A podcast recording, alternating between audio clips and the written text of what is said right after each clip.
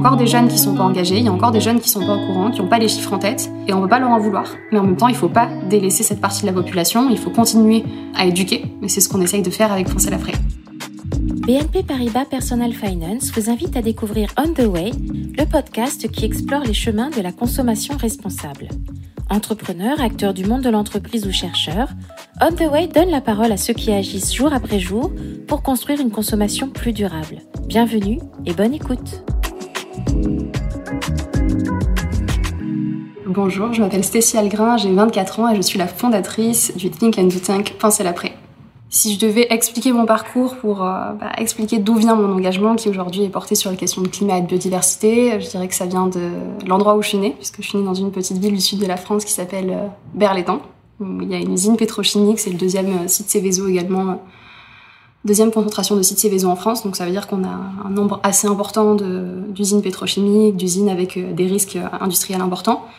J'ai toujours été le type d'enfant à aimer aller dans la nature, à aimer passer du temps en lien avec euh, avec le, vivant. Et puis, euh, je me souviens aussi que j'avais un moment assez précieux avec mon papa, qui était le, rendez-vous euh, hebdomadaire. On regardait Ocha et Nature tous les deux. Et sachant qu'il travaille énormément, c'était bah, presque un des seuls moments qu'on passait ensemble dans la semaine. Donc, je dirais c'est un peu une combinaison de facteurs qui m'ont amené à m'intéresser à ces sujets, mais de façon assez bah, naïve, finalement, puisque je ne mettais pas d'étiquette de, militante pour le climat, d'écolo. Pour moi, c'était normal c'était des choses qui, que j'aimais, que j'appréciais. Euh, après, le déclic s'est fait progressivement, encore une fois, au, fil de mon parcours. Donc, j'ai intégré une, école de commerce euh, après mes études euh, qui était euh, Kedge. Et je me souviens que j'ai eu un cours sur la RSE. C'était, je pense, le cours qui m'intéressait le plus dans mon parcours. Parce que ben, on commençait à, montrer le lien qu'il pouvait y avoir entre les activités humaines, les activités de l'entreprise et l'environnement. Et pour moi, bah, c'était quelque chose à nouveau d'assez inné. Mais ce qui m'a vraiment le plus marqué, c'est euh, lorsque j'ai pu aller euh, en échange aux États-Unis. J'avais un cours sur la justice climatique. Et on a eu une intervention d'une avocate qui travaille notamment avec les communautés mexicaines. Donc on a, on a eu beaucoup d'immigrés mexicains euh, là où j'étais à San Diego. Elle nous a expliqué que ces communautés souffraient de ce qu'on appelait des injustices environnementales, puisque à côté de, des endroits où elles résidaient, on avait installé énormément de sites polluants d'usines pétrochimiques à nouveau, des industries euh, qui allaient avoir un impact sur la santé et sur l'environnement. Et ensuite, ils se sont rendus compte que c'était pas pour rien. C'était uniquement parce qu'on savait que ces populations n'avaient euh, que très peu de voix au chapitre, qu'elles ne connaissaient pas leurs droits, que parfois elles n'avaient pas de droits puisqu'elles n'avaient pas un statut euh, régulier, entre guillemets, et que donc on les a targetés en se disant, bah, dans tous les cas, ils vont pas se, révolter, et puis on leur filera quelques jobs, et, et ça leur ira. Et bah, très rapidement, j'ai fait le lien avec ce qui s'était passé chez moi à Berlétan, puisque bah, pareil, comme j'ai pu le, dire au tout début, euh, on a une usine pétrochimique. Et on a là aussi une population qui est euh, ouvrière, populaire. Donc on a un niveau d'éducation euh, qui parfois s'arrête au, collège, au lycée. Donc on n'était pas au courant qu'on avait des droits, qu'on pouvait s'opposer aussi à la localisation de ce type d'industrie. Et bah, souvent, quand on se retrouve dans ce type de, population, ce qu'on met en avant le plus souvent, c'est la fin du mois. Donc est-ce qu'on va réussir à, mettre de la nourriture sur sa table? Est-ce qu'on va réussir à payer le loyer? Et donc, euh, bah forcément, les, je pense les, les impératifs économiques passent largement avant les impératifs bah, de santé ou d'écologie. Et on se retrouve à la retraite à essayer de, faire le point sur sa vie. On se retrouve avec des cancers, avec des maladies, et on peut même pas profiter de ce pour quoi on a travaillé finalement. Donc là, si je, devais euh, résumer un peu mon engagement, c'est forcément tout ce que j'ai pu croiser dans mon parcours euh, bah, scolaire. Et ensuite, bah, j'ai eu un point un peu de, rupture en quelque sorte, euh, puisque bah, quand j'avais 19 ans, j'ai commencé à souffrir d'une maladie chronique inflammatoire qui touchait euh, mon système digestif et euh, l'ensemble de mes articulations du bas du corps. Et là, c'était un peu un choc parce que j'ai jamais été malade, j'ai toujours été l'enfant qui gambadait, hyper heureuse, pas un pet de santé quoi. Tout allait super bien. Et bah là, ça te, tombe dessus. Tu dis bah ma vie va changer. Et euh, effectivement je savais que ma vie allait changer et je savais que moi aussi je devais changer. Donc je me suis posé des questions sur ce que je mangeais sur euh, ce que euh, est-ce que je faisais assez de sport finalement. Parce qu'à l'époque on avait beaucoup de campagnes publicitaires qui nous disaient bah manger bouger et tout ira bien. Eh ben non pas du tout. Ça marche pas comme ça. On peut avoir le rythme de vie le mode de vie le plus clean au monde. Si l'endroit dans lequel on vit ne suit pas on a énormément de chances d'être d'être malade et c'est ce qui est arrivé dans ma communauté, puisqu'en en farfouillant, je me suis rendu compte qu'il y avait des études qui ont montré qu'on avait un taux de cancer deux fois la moyenne nationale. Et ça, personne ne m'en avait parlé. En tant que citoyenne, j'avais pas eu accès à ce type d'informations. Alors même que bah, les pouvoirs publics, que ce soit à l'échelle nationale ou à l'échelle locale, auraient dû nous protéger, auraient dû avoir à cœur de protéger la santé de leurs citoyens. Et euh, bah, pas du tout. Sur la maladie donc, euh, que j'ai actuellement, qui est une maladie chronique inflammatoire, euh, bah, moi j'ai une problématique, c'est que j'ai vu euh, une quarantaine de médecins, j'ai pris même une année entre mon bachelor et mon master pour bah, passer beaucoup de, temps à l'hôpital, voir énormément de, de professionnels, d'experts, et au jour d'aujourd'hui, j'ai toujours pas de nom à mettre sur, sur cette souffrance, et, et je dirais que c'est quelque chose d'assez pesant, parce qu'on en arrive parfois à se dire tant que j'ai pas de nom à mettre sur la maladie, c'est peut-être quelque chose qui vient de moi, quelque chose qui est dans ma tête. Et, euh, donc c'est un peu dur à vivre au quotidien parce que euh, bah, parfois on a l'impression qu'un jour on va se réveiller et que tout ira mieux et qu'en fait euh, on, a, presque juste inventé la maladie et c'est pas le cas. Bah, aujourd'hui j'ai arrêté de voir des médecins parce que voilà je pense que j'ai besoin de prendre un peu du recul avec tout ça et que c'est pas forcément évident. Mais un jour je recommencerai à en voir et j'espère que j'aurai une réponse cette fois-ci.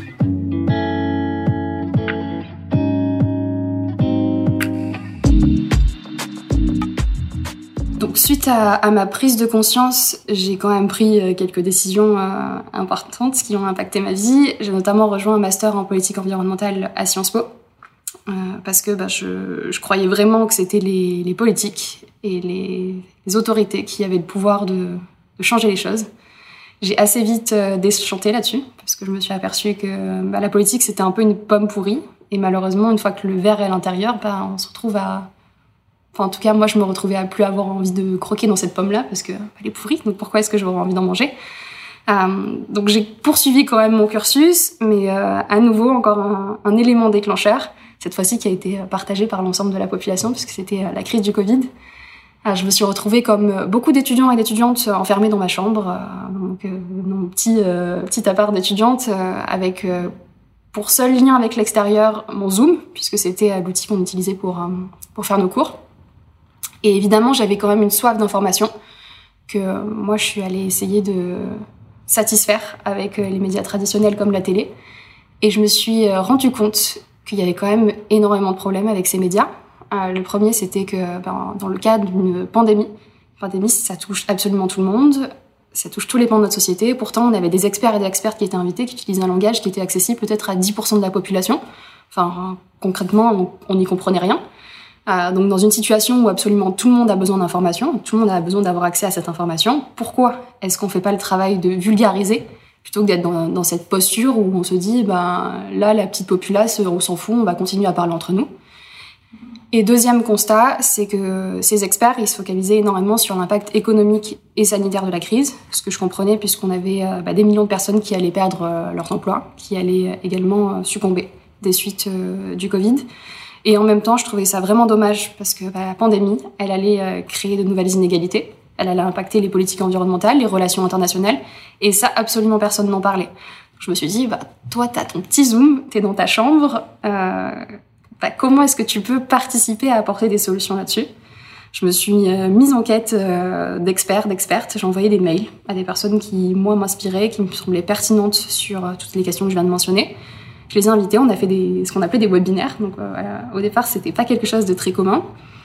Et je leur ai posé une question qu'est-ce qu'allait devenir le monde après la crise du Covid-19 Puisque c'était euh, un peu la question que tout le monde se posait est-ce qu'il allait avoir un avant et un après Covid? Donc je me suis retrouvée la première semaine à échanger avec euh, un prix Nobel comme Jean Jouzel ou un expert euh, du nucléaire comme Jean-Marc Jancovici. Donc c'était euh, assez surréaliste, je dirais, parce que j'avais pas du tout de formation en journalisme, j'avais jamais fait ça, j'avais pas de réseau, j'ai juste envoyé des mails, ça a fonctionné. Et il euh, y a de plus en plus de personnes qui se sont intéressées à l'initiative, qui m'ont demandé ce que je comptais en faire, et aujourd'hui on est 40 bénévoles. Donc euh, après un an et demi euh, à travailler sur ce projet, forcément, parfois j'hallucine un peu, me dire que de quelque chose qui est né dans ma chambre pendant une crise, donc d'un moment qui est assez sombre pour l'ensemble de la planète, j'ai réussi à en tirer des choses positives et à transformer ma vie.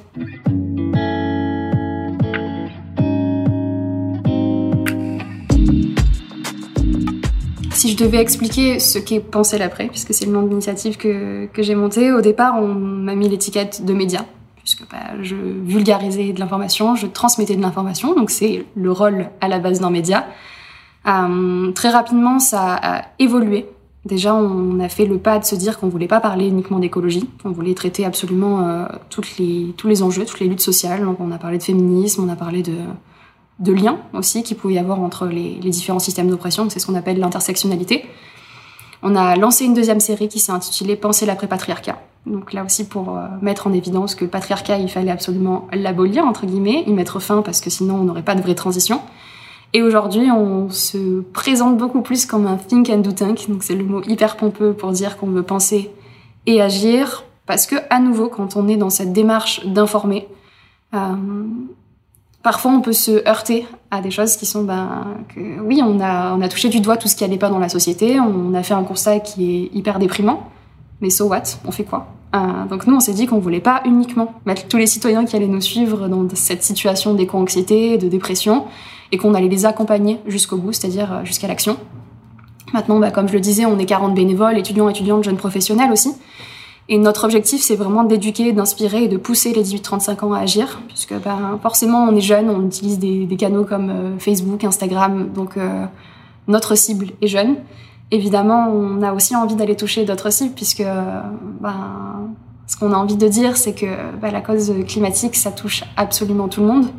Que certes, le problème a été créé avant qu'on soit même né, mais euh, aujourd'hui, on est toutes et tous là sur cette terre, donc euh, en fait, on va pas résoudre le problème avec 30% de la population. Je pense que c'est euh, l'une des, des problématiques qu'on a eues par le passé, c'est qu'on a voulu ben, diriger le monde avec une minorité, et on voit aujourd'hui où ça nous a conduit finalement. Donc on essaye de sortir de ça et, et d'inclure un maximum de personnes. Dans cette aventure qui est pensée l'après, j'ai eu la chance de rencontrer beaucoup de monde. Euh, des personnes assez inspirantes, euh, notamment euh, au tout début de l'aventure où bah c'était vraiment un peu de l'euphorie du lancement, où je me retrouvais à parler avec des gens que je voyais d'habitude à la télé ou, qui m'inspiraient. Et je dirais qu'il y a deux personnes qui m'ont marqué, même si les autres aussi. Hein, je vais pas vais pas essayer de faire de hiérarchie, mais la première c'est Laurence Tubana, puisque c'est une des personnes qui m'a poussée à rejoindre le master politique environnementale. Je savais qu'elle avait qu'elle y avait enseigné. Et en fait, euh, il se trouve que cette personne a été euh, l'orfèvre de la COP 21. Elle a été euh, vraiment bah, les petites mains qui ont permis d'atteindre cet accord. Et ce qui était assez incroyable, c'est que elle a pu voir tous les rouages, tous les mécanismes qu'il y avait derrière, toutes les choses qui pouvaient pousser quelqu'un à ne plus croire dans le système et le fait qu'on arriverait à changer les choses avec des processus comme la COP.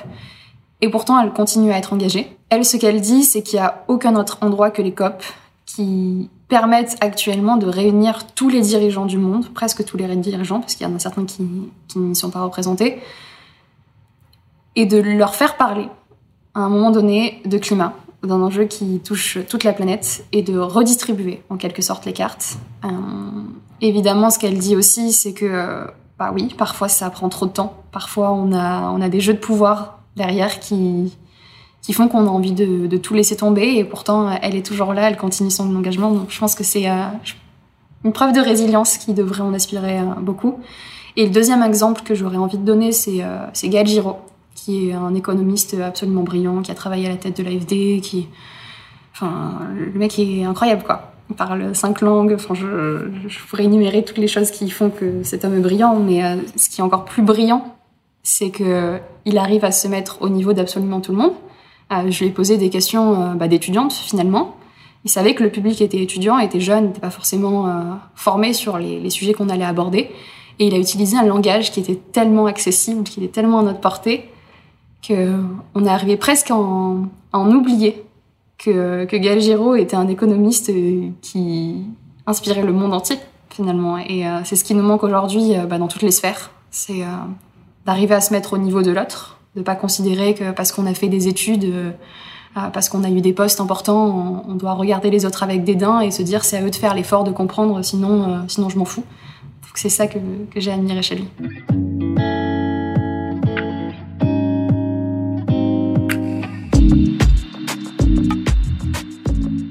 L'aspect générationnel, il est là de fait, parce que bah, dans notre société, on aime bien euh, mettre euh, les gens dans des cases, dans des catégories. Aujourd'hui, on a l'impression qu'il y aurait d'un côté la génération climat qui serait bah, destinée à sauver le monde, et de l'autre, les boomers, qui seraient à l'origine euh, et à la cause de, tous les maux de la planète, presque. Ce qu'on a envie de dire quand on utilise le mot boomers maintenant, à la base, euh, en effet, c'est quelque chose de, très neutre comme terme. Ça définit une catégorie de personnes qui sont nées pendant ce qu'on appelle le baby boom.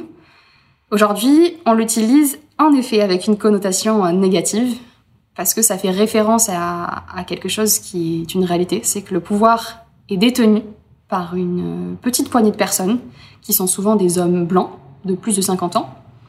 Donc ce qu'on a envie de leur dire, c'est oui, vous êtes responsable de cette crise parce que vous avez décidé à un moment donné de fermer les yeux. Donc on vous traite de boomers parce que euh, vous vous comportez comme des boomers, vous vous comportez comme des personnes qui ont eu absolument tout pendant un moment et qui refusent bah, d'y renoncer maintenant, un peu comme des enfants qui auraient leur, euh, leur biberon et qui se disent non, je, je veux continuer à, avoir du lait. Et en même temps, quand on parle de génération climat, moi, ce qui me dérange, c'est que bah, j'ai pas l'impression qu'il y ait une génération climat. On est, on est certes une génération qui est née avec la cause climatique omniprésente dans sa vie. On voit, on est la première génération à voir les, causes réellement du changement climatique au quotidien. Pour autant, quand on regarde l'ensemble de la population, bah, c'est une minorité de personnes qui sont euh, éveillées sur, euh, sur ces questions. En effet, euh, si on reste ici à Paris, qu'on regarde tous les cercles de militants, on a l'impression qu'on est une jeunesse hyper engagée, hyper, euh, hyper consciente que le, climat c'est en train de, partir en vrille. Pourtant, bah, moi, quand je retourne chez moi dans le sud, que je parle, j'en parle avec mes amis euh, de lycée notamment, bah, je me rends compte que c'est pas forcément quelque chose qu'ils ont conscientisé, que c'est pas un sujet qui est si présent que ça dans leur tête donc ce que je dirais avec euh, sur ces termes, c'est qu'il faut en sortir parce que parfois ça nous amène à penser que le travail est fait, qu'on n'a plus besoin de sensibiliser la jeunesse parce que c'est bon, c'est la génération climat, ils sont au courant. Non, il y a encore des jeunes qui sont pas engagés, il y a encore des jeunes qui sont pas au courant, qui n'ont pas les chiffres en tête, et on peut pas leur en vouloir. Mais en même temps, il faut pas délaisser cette partie de la population, il faut continuer à, à éduquer, et c'est ce qu'on essaye de faire avec Penser la Frais. Sur la division avec les boomers, ce que j'aurais envie de, dire également, c'est que on est assez au courant qu'on n'a pas inventé l'engagement. On n'a pas été la génération, euh, la première génération à parler d'écologie. Il y en a eu d'autres avant nous. On est, euh, on est un peu les successeurs entre guillemets. Et de tout temps, il y a toujours eu des gens engagés sur d'autres causes, sur d'autres luttes, certes, mais euh, c'est pas quelque chose qui est spécifique à notre génération. Ce qui nous rend particulier, c'est les outils qu'on utilise. Parce qu'aujourd'hui, bah, beaucoup de générations sont catégorisées en fonction des outils qui leur ont permis de s'exprimer ou qui leur ont donné euh, un pas d'avance sur la génération précédente. Il y a un moment la télé, un moment la radio, un moment Internet. Nous, on est la génération du post-Internet, c'est-à-dire des réseaux sociaux. Et en effet, c'est l'outil qu'on utilise énormément aujourd'hui pour, euh, pour s'engager, pour militer. On le voit, il y a de plus en plus de campagnes en ligne euh, pour, pour informer. On a eu les photos de profil en bleu, en noir. Penser l'après, c'est aussi une initiative qui est née sur les réseaux sociaux. On a commencé euh, bah, sur Facebook avec, euh, avec des webinaires. Sans Internet, sans les réseaux sociaux, tout ça n'aurait pas été possible. Et il faut pas oublier aussi que Internet euh, et les réseaux sociaux ont un rôle hyper important dans la diffusion des, des modèles. Parce qu'aujourd'hui, bah, moi, ici, je suis en France, mais je peux voir tout ce qui se passe partout dans le monde. Je peux voir les luttes qui sont en train d'émerger, je peux voir les modes d'action aussi qui existent, m'en inspirer, peut-être échanger avec cette jeunesse ou, même les boomers qui essayent de, de s'activer à l'étranger et créer des ponts. Parce qu'aujourd'hui, on se rend compte qu'en étant isolé, en essayant d'agir euh, seul de, son côté, on n'a pas, on n'a pas l'impact qu'on espère avoir. Donc il faut créer des ponts et il faut se servir des outils euh, qui sont apportés.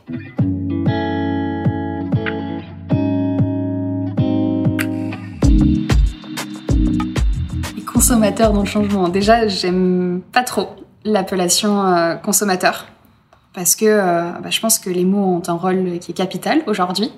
Et quand on utilise ce terme de consommateur, on rentre tout de suite dans une vision qui est très individualiste, placée sur euh, le choix personnel. Alors que bah, moi, je préfère largement le terme de citoyen, qui est lui beaucoup plus tourné vers la communauté, vers un engagement qui serait collectif.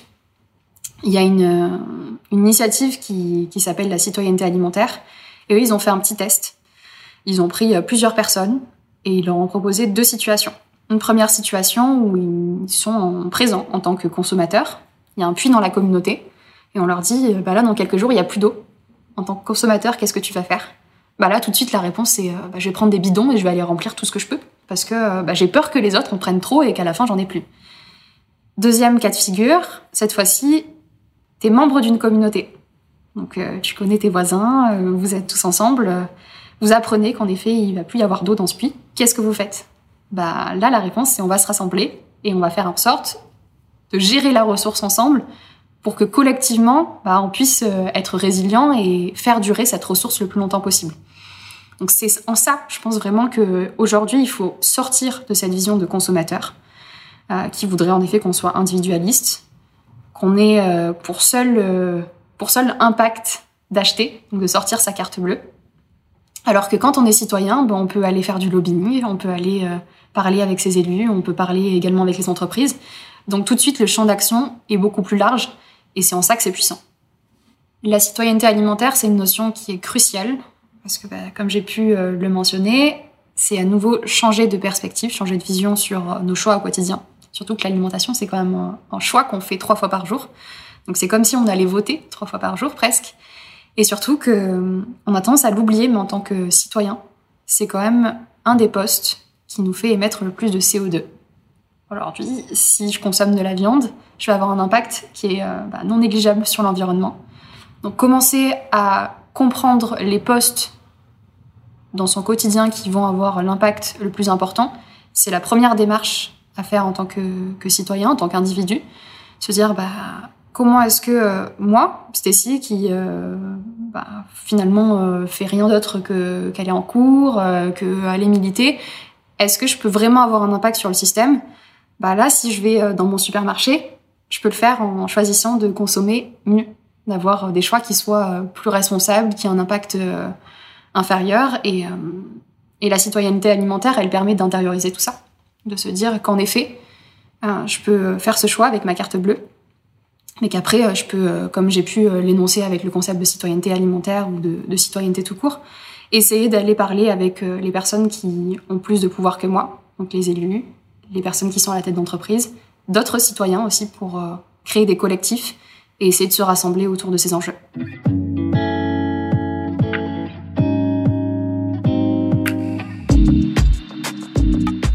La consommation responsable, je dirais que c'est largement compatible avec un petit budget.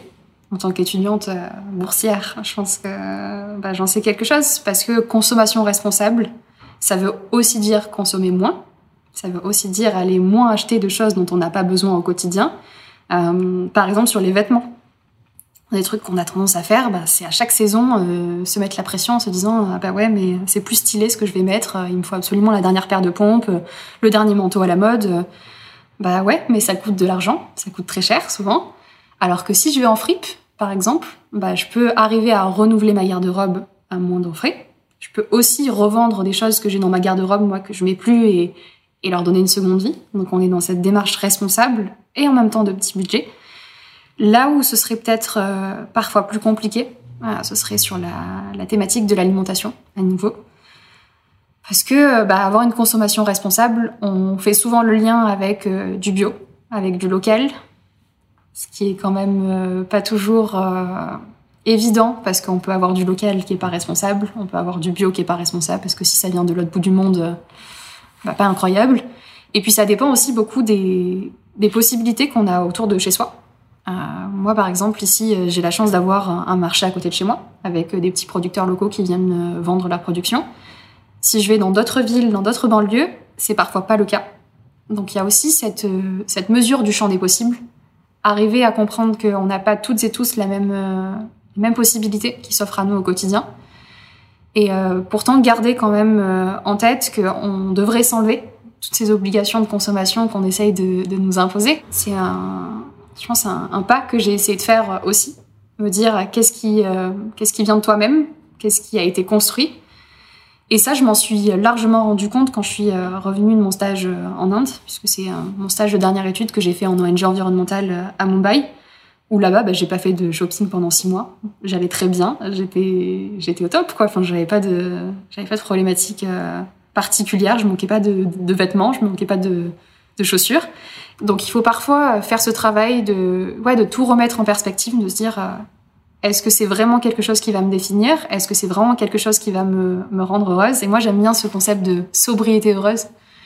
Parce que bah, quand on parle de transition, en effet, il faut revenir sur certains privilèges en tant que citoyen. Prendre moins l'avion, manger moins de viande. On a l'impression que c'est un retour en arrière qui va nous prendre une partie de notre bonheur, qui presque va nous voler quelque chose pour lequel on se serait battu.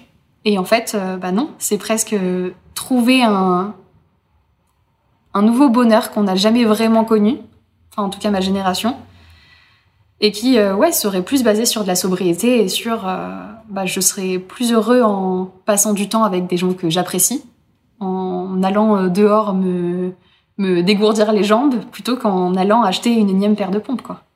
On a parlé de consommation responsable, donc de, ces choix qu'on peut faire au quotidien en tant qu'individu. Pour autant, il y a quand même quelques limites à nouveau, c'est euh, le champ des possibles, le nombre de, possibilités qui s'offrent à nous. Et aujourd'hui, on a cette question de justice sociale. C'est-à-dire qu'en effet, on explique à l'ensemble de la population qu'il va falloir faire des efforts si on veut atteindre les objectifs de l'accord de Paris et tout simplement avoir une planète qui soit vivable.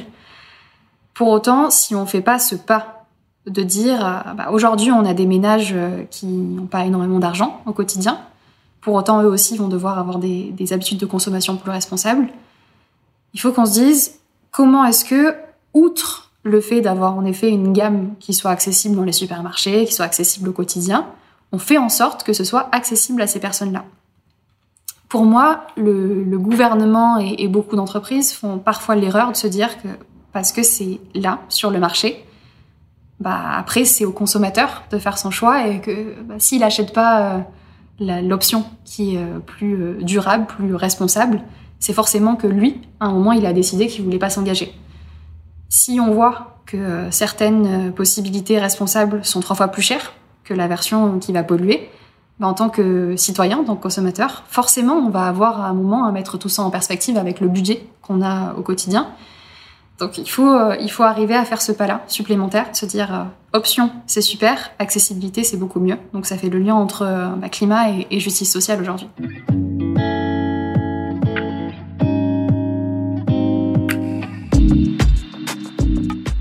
si j'avais un conseil à donner aux auditeurs et auditrices pour euh, adopter une consommation plus responsable, ce serait de ne pas se mettre la pression pour être euh, parfait et suivre des modèles euh, qui nous semblent inatteignables, notamment bah, des ambassadeurs, ambassadrices du zéro déchet aujourd'hui, mais plutôt d'aller chercher ce qui dans, dans leur quotidien a le plus d'impact en termes d'émissions de CO2. Pour faire ça, il y a des outils qui sont hyper utiles, hyper simples, qui nous permettent de calculer notre empreinte carbone et d'arriver vraiment à, à, flécher, entre guillemets, bah, ces pans de notre quotidien qui auraient un impact. Aujourd'hui, on a plusieurs outils. Le premier euh, que j'aime euh, que j'aime beaucoup, c'est un outil qui a été inventé par euh, Avenir Climatique qui s'appelle Inventons nos vies bas carbone.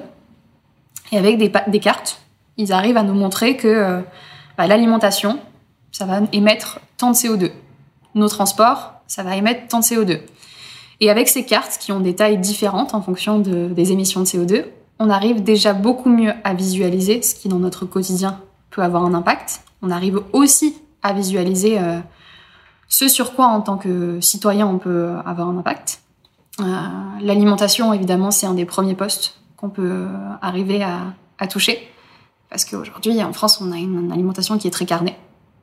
On sait que ça a un impact sur l'environnement via les émissions euh, de l'élevage et, de toute la chaîne de production. Il y a aussi la question du transport combien de fois je, prends l'avion par an. Et après, parfois, il y a des éléments sur lesquels on n'a pas forcément la main.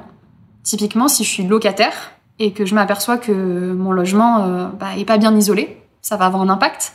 Pour autant, c'est pas forcément moi qui ai la main sur euh, ce poste-là. Donc, il faut aussi arriver, je pense, à faire euh, l'équilibre entre les éléments qui ont le plus d'émissions dans mon quotidien et sur lesquels je devrais essayer de me concentrer dans un premier temps, et ensuite ce qui relève ou pas de ma responsabilité. Donc faire vraiment le, lien entre ces deux-là, utiliser des outils d'abord pour euh, bah, chiffrer, parce qu'une fois qu'on a des chiffres, on peut plus facilement avoir euh, une vision euh, sur son impact. Et ouais, essayer de parfois aussi d'aller toucher les autres, parce que quand on est tombé de 12 tonnes d'émissions par an à, à 4 tonnes, on s'aperçoit que c'est de plus en plus compliqué d'aller rogner des émissions. Donc si on commence à faire transitionner les personnes qui nous entourent, on pourra aussi aller gratter des, tonnes de CO2 de leur côté. Et là, on aura aussi accompagné euh, la transition écologique.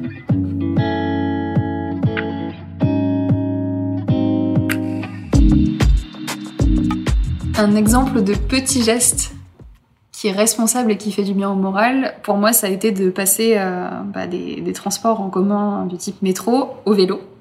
Euh, parce que bah, forcément, ça me coûte moins cher déjà en termes d'abonnement. Et en plus, euh, bah, je pense que le métro, c'est pas forcément un environnement qu'on aime, qu'on aime toujours. Donc là, on passe du temps en extérieur, on fait du sport, donc c'est aussi bon pour la santé. Et parfois, c'est même plus rapide. Donc prenez le vélo, ça vous fera du bien au porte-monnaie, à la santé et à l'environnement.